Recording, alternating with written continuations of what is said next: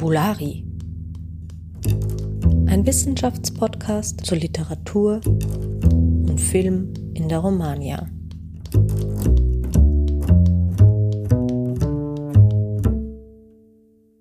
Hallo und willkommen zur neuen Folge von Fabulari, dem Wissenschaftspodcast über Literatur und Film in der Romania. Heute spreche ich mit Anna Platzgummer, die Französisch und Englisch an der Universität Wien studiert und sich in ihrer Bachelorarbeit mit einer besonderen Verbindungsfigur zwischen dem französischen und dem US-amerikanischen Kino beschäftigt hat. Filmliebhaberinnen streiten sich ja gern darüber, ob denn das französische oder US-amerikanische Kino besser oder ob Hollywood oder Cannes die wichtigere Filmstadt sei. Die beiden Filmkulturen werden auch gern als sehr gegensätzliche inszeniert. Allerdings gibt es da auch zahlreiche Verbindungen, Schnittpunkte und Figuren, die darum bemüht waren, US-amerikanisches und französisches Kino miteinander zu verknüpfen und diesen Antagonismus aufzulösen. Und einer, der einen solchen Austausch sehr intensiv betrieben hat und in gewisser Weise immer noch betreibt, war der Kultregisseur Jean-Pierre Melville.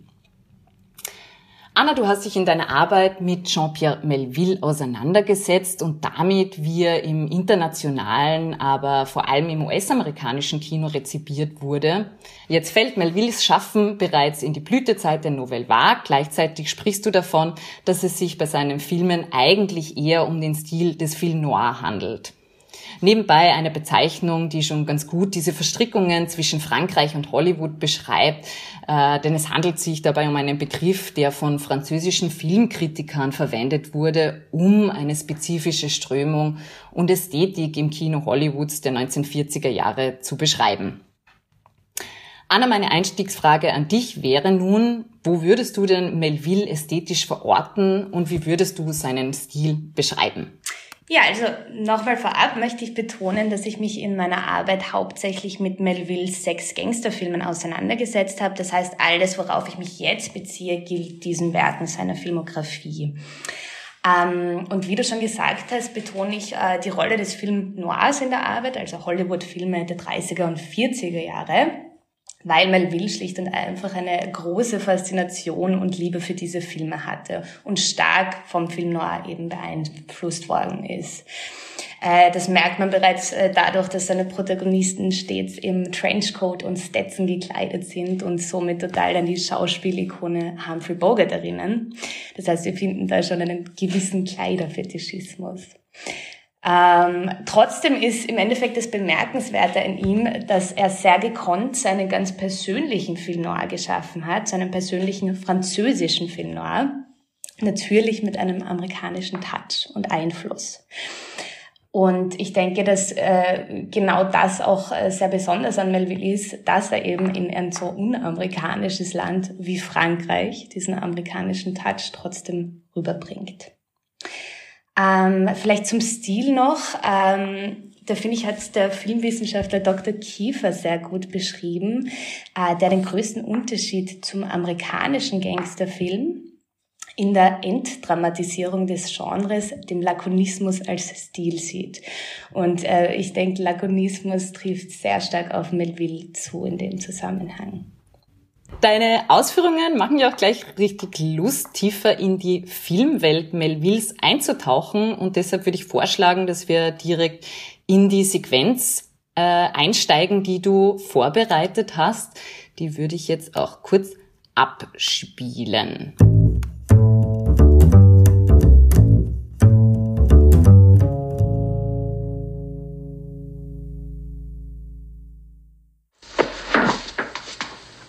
Qu'est-ce que vous voulez?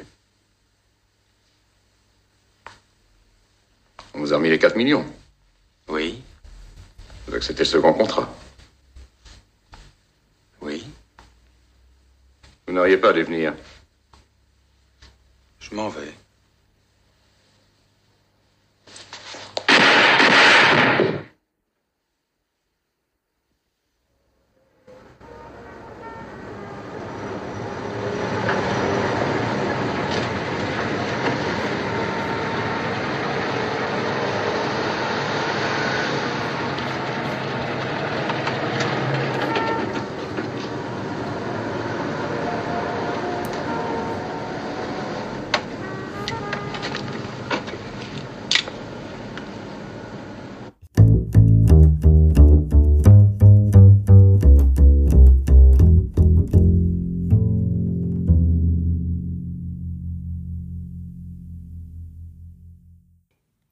Antwort. Mm, sag uns doch bitte noch kurz, aus welchem Film diese Sequenz stammt und was du daran spannend oder typisch und aussagekräftig für Melvilles Schaffen findest. Ja, also die Sequenz stammt aus dem Film Le Samurai, auf Deutsch Der eiskalte Engel aus dem Jahr 1967 mit Alain Delon in der Hauptrolle. Ähm, und wir haben jetzt nur diesen sehr kurzen Dialog gehört, ähm, der aber eigentlich schon ähm, Melvilles Vorliebe eben gerade für das, für kurze äh, Dialoge hervorhebt. Äh, ich denke, in Les Samurai ähm, bemerkt man sehr stark, dass der Regisseur die Stille und die Kraft des Bildes bevorzugt, anstatt jetzt lange, ewige Dialoge in den Vordergrund zu stellen. Ähm, genau, und je weniger die, die, die, der Protagonist, Jeff Costello, sich durch die Sprache charakterisieren lässt, desto mehr verleihen dann eben Geräusche, Musik, das ganze Mise en Scène dem Film diese sehr mystische, melancholische Atmosphäre, die dann, glaube ich, letztendlich auch den Film zu seinem Kultklassiker machen. Genau. Was vielleicht da auch spannend ist, ähm, in den ersten acht Minuten des Filmes redet absolut niemand und trotzdem ist das Publikum gleich extrem gefangen ähm, in dem Geschehen. Also das ist schon bemerkenswert. Melville hat ja tatsächlich ästhetisch auch sehr weit gewirkt, nicht nur in Frankreich, sondern bis ins US-amerikanische Kino rein. Wer waren denn jetzt so seine NachahmerInnen, beziehungsweise bei welchen RegisseurInnen erkennt man denn Melvilles Einfluss noch? Also wenn ich mich jetzt nur auf die USA beziehe, dann äh, fallen mir jetzt direkt die Coen Brothers ein, vor allem der Film Miller's Crossing aus dem Jahr 1990, wo man sehr viele Hommagen an äh, Melville entdeckt. Äh, Quentin Tarantino, was vielleicht jetzt nicht so überraschend ist, weil der ja ganz offen gerne interfilmische Referenzen benutzt. Und Jim Jarmusch. Ähm, die Regisseure nennen Melville auch wirklich äh, als, als explizit als Vorbild. Ähm, was man vielleicht hier noch erwähnen muss, ist, dass es gerade in den 90er Jahren, wie eben Quentin Tarantino, Jim Jarmusch, die Coen Brothers ihre Blütezeit oder halt ihre Anfangszeit hatten, äh, da gab es auch diesen Aufschwung von Gangster- und Neo-Noir-Filmen. Und dadurch erkläre ich mir jetzt auch, warum Melville äh, genau in der Zeit international wiederentdeckt bzw. wiederbelebt worden ist. Vielleicht ist es ja mitunter auch eine Erklärung dafür, ähm, dass es hauptsächlich männliche Regisseure sind, die äh, der Interesse an Melville zeigen. Du hast ja in der Arbeit auch selbst den Begriff der Männerfilme ähm, gewählt. Äh, vielleicht noch eine kurze Zwischenfrage. Gibt es denn auch oder sind dir auch äh, Regisseurinnen bekannt, die sich so explizit auf Melville beziehen? Da habe ich in meiner Recherche tatsächlich keine weibliche Regisseurin gefunden. Und ich denke vielleicht, wenn man sich Melvilles Werke anschaut, aber auch ähm, Werke von Quentin Tarantino und Jim Jarmusch in den ersten Jahren, dann sind das äh, doch Filme, wo Frauen leider, sage ich mal, stets eine untergeordnete Rolle spielen äh, und somit, ja, glaube ich, wirklich tatsächlich eher als Männerfilme unter Anführungszeichen äh, bezeichnet werden. Ähm, einen Film hast du dir jetzt auch genauer angesehen, nämlich äh, Ghost Dog von Jim Jarmusch, den du ja gerade schon erwähnt hast. Ähm, da wäre jetzt meine nächste Frage, welche ästhetischen und thematischen Spuren Melville sich denn in Ghost Dog äh, finden lassen?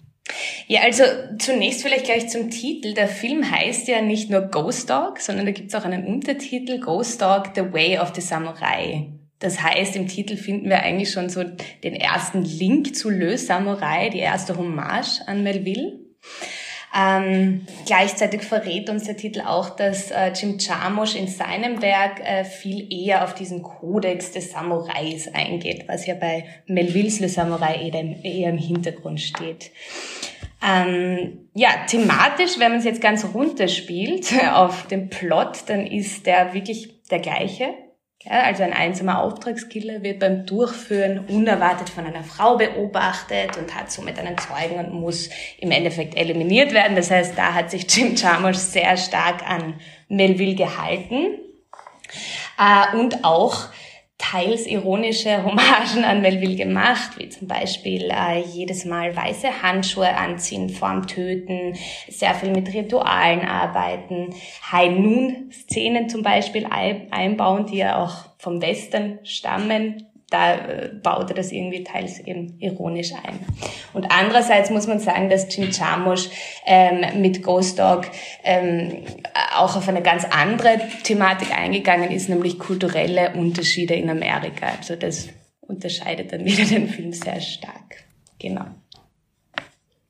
Ist ja auch irgendwie total spannend, dass es da offenbar so viele äh, filmische Bezüge gibt, die ja auch für den Noir schon eine, also für den klassischen Noir der 40er, 50er Jahre schon eine ganz wichtige äh, Rolle gespielt haben. Also ich denke jetzt eben an die von dir erwähnten Handschuhe, die man ja beispielsweise auch aus dem expressionistischen Stummfilm Film schon äh, kennt und die dann auch in diversen Noirs äh, immer wieder aufgetaucht sind sind oder auch äh, Western-Bezüge. Also es gibt ja auch äh, Westerns im äh, Stil des Film Noir. Also es scheint ja schon irgendwie auch eine ganz äh, spannende Auseinandersetzung mit äh, unterschiedlichen Filmkulturen und Phasen des Filmschaffens ähm, zu geben. Äh, und das leitet jetzt vielleicht auch schon zu meiner abschließenden Frage über, beziehungsweise so einem Versuch,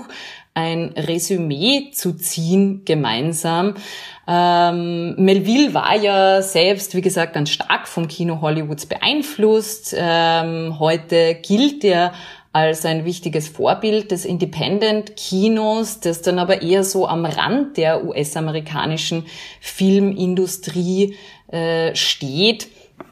Ähm, denkst du, dass Melvilles Stil jetzt auch eigentlich Mainstream-Kino tauglich ist oder ähm, anders gefragt, äh, sind die französischen und US-amerikanischen Filmlandschaften äh, deiner Meinung nach wirklich so gegensätzlich, wie wir eingangs auch kurz erwähnt haben, oder siehst du da dann auch mehr Gemeinsamkeiten, die da im Vordergrund stehen? Ja, also ich, da tue ich mir ein bisschen schwer, das äh, zu antworten, weil ich einfach keine Filmwissenschaftlerin bin auch, aber ich glaube, und Quentin Tarantino hat das mal in einem Interview, äh, finde ich, ganz treffend gesagt, äh, dass ja bei der Entstehung jedes Filmes eine gewisse Symbiose entsteht. Ja, das heißt, man lässt sich inspirieren, ob bewusst oder nicht baut das in den eigenen Film ein und bringt damit auch dazu seine eigene Ästhetik. Das heißt, ich glaube, Gemeinsamkeiten finden wir unabhängig von der Nationalität, also ob das jetzt französisches oder US-amerikanisches Kino ist, ähm, auf jeden Fall extrem viel. Dann wäre die nächste Frage, ob es jetzt Independent-Kino und Mainstream, das glaube ich ist unabhängig von der, von der Nationalität einfach ein ganz ähm, anderes Thema. Genau. Was vielleicht da lustig ist noch abschließend oder interessant ist, dass Melville ja äh, zu seinen Lebzeiten immer super gern ganz große Kinosäle füllen wollte und äh, einfach ähm, große Bekanntschaft äh, erreichen wollte. Und dann, wenn wir uns jetzt Jim Jarmusch und Quentin Tarantino anschauen, die wollten ja eigentlich eher das Gegenteil erreichen. Äh, und im Fall von Quentin Tarantino ist das ja dann schiefgelaufen, weil der wäre ja heutzutage wahrscheinlich nicht mehr als Independent-Regisseur anzusehen. Ja, da gibt's natürlich auch immer so die Frage, äh, wie äh, wie verändert sich auch die Filmästhetik mit zunehmenden, äh, mit zunehmender Popularität oder welches Publikum äh, mag man tatsächlich ansprechen, mit welchem Film. Ähm, aber ich glaube, ein ganz wichtiges äh, Statement von dir oder ein, ein wichtiger Punkt von dir jetzt in diesen Ausführungen ist ja auch, dass kein Film quasi äh, ex nihilo entsteht oder aus dem Nichts entsteht, sondern äh, es immer Bezüge aufeinander gibt und die zeigen sich eben ganz, ganz schön beim Kino von Melville und äh, aktuellen äh, Independent-Regisseuren im US-amerikanischen Kino. Äh, vielen Dank, Anna, für deine Ausführungen und deinen Einblick in deine Forschung. Ich nehme an, dass wir jetzt alle direkt ins Kino Melvilles eintauchen wollen. Ähm, für heute war's das mal. Bis zum nächsten Mal. Wir hören uns wieder in zwei Wochen.